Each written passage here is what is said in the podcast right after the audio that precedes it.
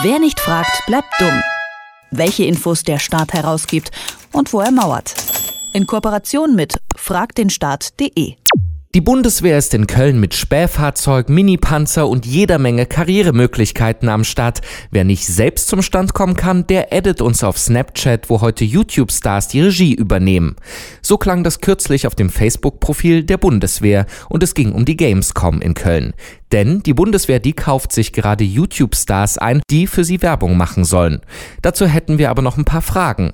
Gesagt, getan und die Fragen über das Informationsfreiheitsportal fragdenstaat.de abgeschickt. Und Arne Semsraut von Frag den Staat, der kann uns das Ganze heute jetzt mal erklären. Hallo Arne. Hallo.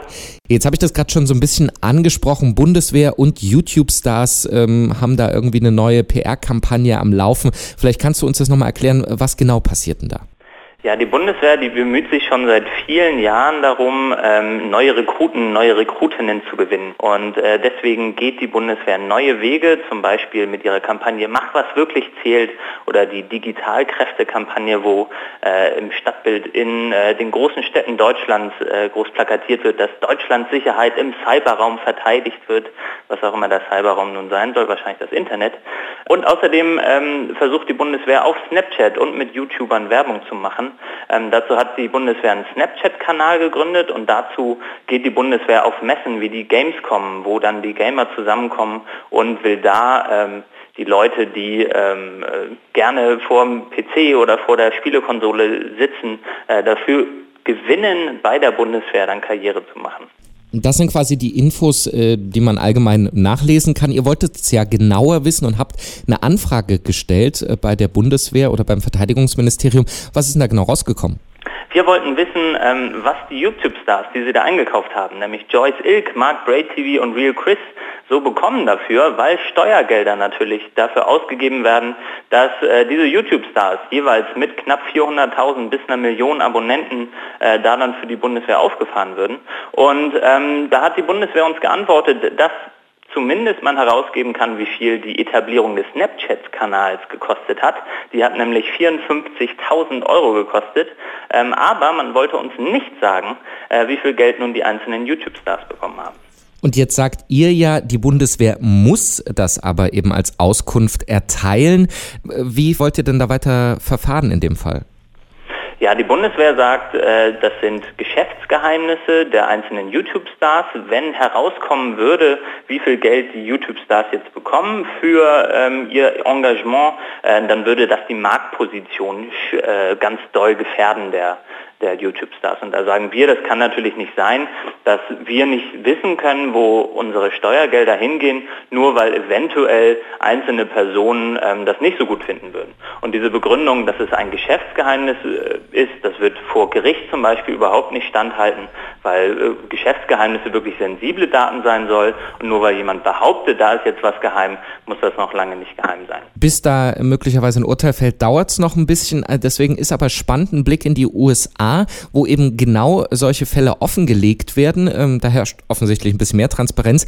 Und da heißt es, dass 575 Millionen Dollar im Jahr für PR des Militärs ausgegeben werden. Unter anderem entwickeln die Spiele und machen eben genau äh, YouTube-Kanäle, Messen und so weiter.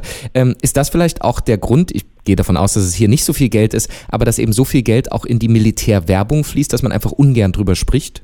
Also ich glaube, ähm, dass es auf jeden Fall ein Trend ist, auch in Deutschland. Man sieht das, äh, wenn die Bundeswehr sich mit Snapchat beschäftigt, dann sieht man, da ist wirklich äh, einiges in der Umwälzung. Und ähm, deswegen ist die Verantwortung für uns da, ähm, genau nachzufragen, zum Beispiel nach den Strategien zu fragen, die hinter äh, einem Snapchat-Kanal oder dem, dem Engagement von YouTubern stecken und herauszufinden, wie viel Geld denn eigentlich in diese einzelne Werbung geht. Von Seiten der Bundeswehr klingt das ja auch ganz logisch, irgendwie Werbung für sich selber zu machen. Wie ist das eigentlich aus der Sicht der YouTube-Stars, die ja gerade ein sehr junges Publikum ansprechen? Findest du, da hat man vielleicht eine ethische Verantwortung, vielleicht dem 14-Jährigen nicht zu erzählen, dass es cool ist, zum Militär zu gehen?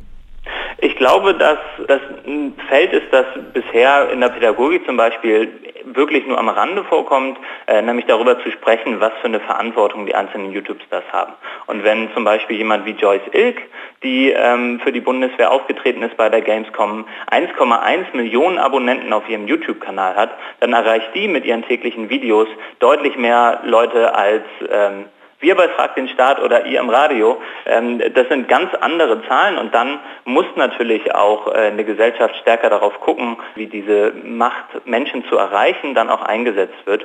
Und äh, wenn es dann um die Bundeswehr geht, ist das natürlich ein besonders kritischer Bereich. Die Bundeswehr hat YouTuber engagiert, um für sie Werbung zu machen, will aber nicht verraten, wie viel Geld die bekommen.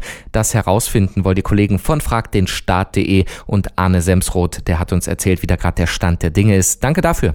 Vielen Dank. Wer nicht fragt, bleibt dumm. Die Serie auf Detektor FM. Den Staat selbst was fragen? Ganz einfach. Auf fragdenstaat.de.